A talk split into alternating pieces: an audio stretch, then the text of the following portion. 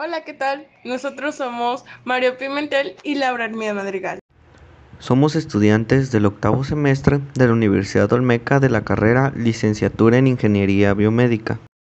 A lo largo de este podcast estaremos presentando nuestra idea para la aplicación de una computadora cuántica enfocado en nuestra carrera. Pero antes de empezar, debemos despejar algunas dudas, lo que tenemos que aclarar en un principio qué es la ingeniería biomédica y qué es una computadora cuántica, para más adelante presentar la idea, en la que por cierto, más adelante también tendremos que explicar a detalle ciertas partes que vendrán ocasionando dudas. Para empezar, la ingeniería biomédica es una disciplina de reciente creación respecto a otras que llevan años existiendo sin mencionar que esta disciplina aplica los principios de la ingeniería y ciencias de la vida en conjunto. Esta logra una excelente sinergia entre criterios de diseño de, en ingeniería y las herramientas de análisis provenientes de las matemáticas, la física y la química, a la resolución de problemas en medicina, biología, biotecnología, farmacia y etc. Una vez definido muy bien más o menos qué es la ingeniería biomédica, entonces debemos saber cuáles son las distintas ramas de esta carrera. Bueno, pues estas son instrumentación médica, imageneología médica y procesamiento de imágenes, procesamiento digital de señales, biomecánica y rehabilitación, ingeniería clínica hospitalaria y gestión tecnológica en donde el proyecto irá un poco más enfocado a lo que vendría siendo biomecánica y rehabilitación. Ahora bien, debemos saber que el mundo de la informática trabaja de manera digital. ¿Qué quiere decir esto? Pues quiere decir que trabajan con dígitos binarios, a los que llamamos bits. Estos se representan con dos números, siendo el 0 y el 1, en donde el 0 quiere decir que existe un estado bajo o apagado y el 1 es sobre un estado alto o un estado encendido. Sin embargo, esto limita la computación actual a solo dos opciones, teniendo así un sistema que realiza acciones de manera secuencial. Y entonces aquí es donde entra la computadora cuántica, la cual hace uso de fenómenos mecánicos cuánticos como serían la superposición o el entrelazamiento además de trabajar con qubits, que significan bits cuánticos. Estos no solo pueden representar el estado 0 o el estado 1, sino que los estados que existen entre ellos dos. Cabe mencionar que estas computadoras no son una simple evolución de los ordenadores actuales, ya que son una tecnología completamente disruptiva. Pero entonces, Laura, que es superposición y entrelazamiento. La superposición se refiere a la posibilidad de los bits para representar numerosas combinaciones posibles de 1 y 0 al mismo tiempo. Esta puede representar, a diferencia de un bit, un 0 o un 1 al mismo tiempo, un concepto que rompe cualquier lógica humana.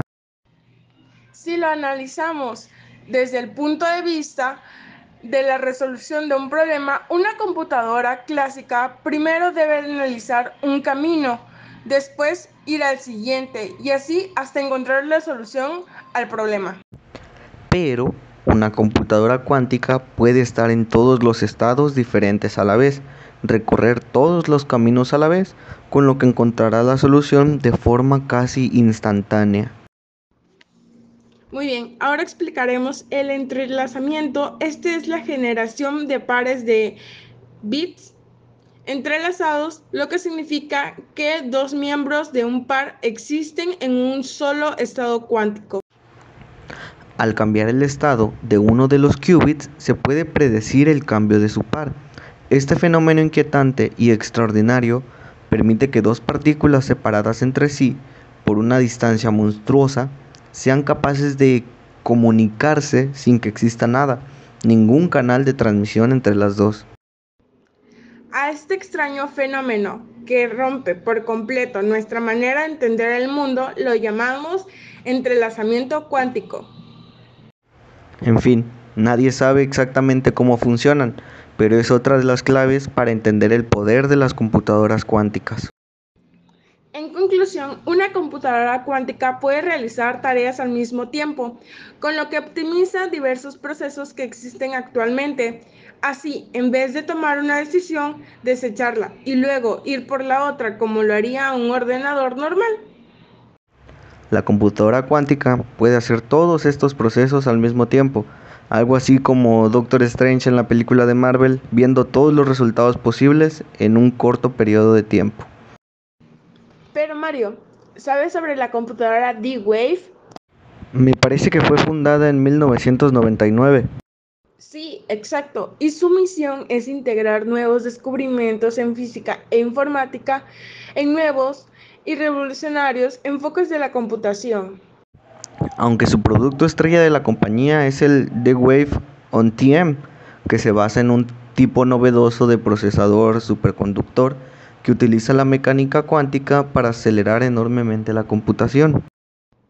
Claro, y en 2010, Lockheed Martin compró el número de serie 1, completando la primera venta histórica en el mundo de la computadora cuántica comercial. Te apuesto que no sabías que tiene sede cerca de Vancouver, Canadá, y oficinas en Estados Unidos. Eso definitivamente no lo sabía.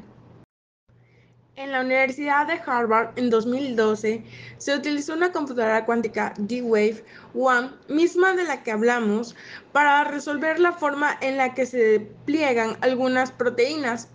Se presentaron los resultados del mayor problema de plegamiento de proteínas que hasta la fecha siguen utilizando una computadora cuántica. Los investigadores ejecutaron instancias de un modelo de plegamiento de proteínas de celosía conocido como modelo de Miyazawa-Jernigan. Asimismo, el profesor de esta universidad dijo que la computadora encontró la conformación del estado fundamental de modelos de proteínas reticulares de seis aminoácidos. Siendo esta la primera vez que se utiliza un dispositivo cuántico para abordar problemas de optimización relacionados con las ciencias naturales. Comprender la forma de una proteína ayuda a los investigadores a comprender cómo se comporta, lo que acelera los avances en muchas áreas diferentes de las ciencias de la vida, incluido el diseño de medicamentos y vacunas.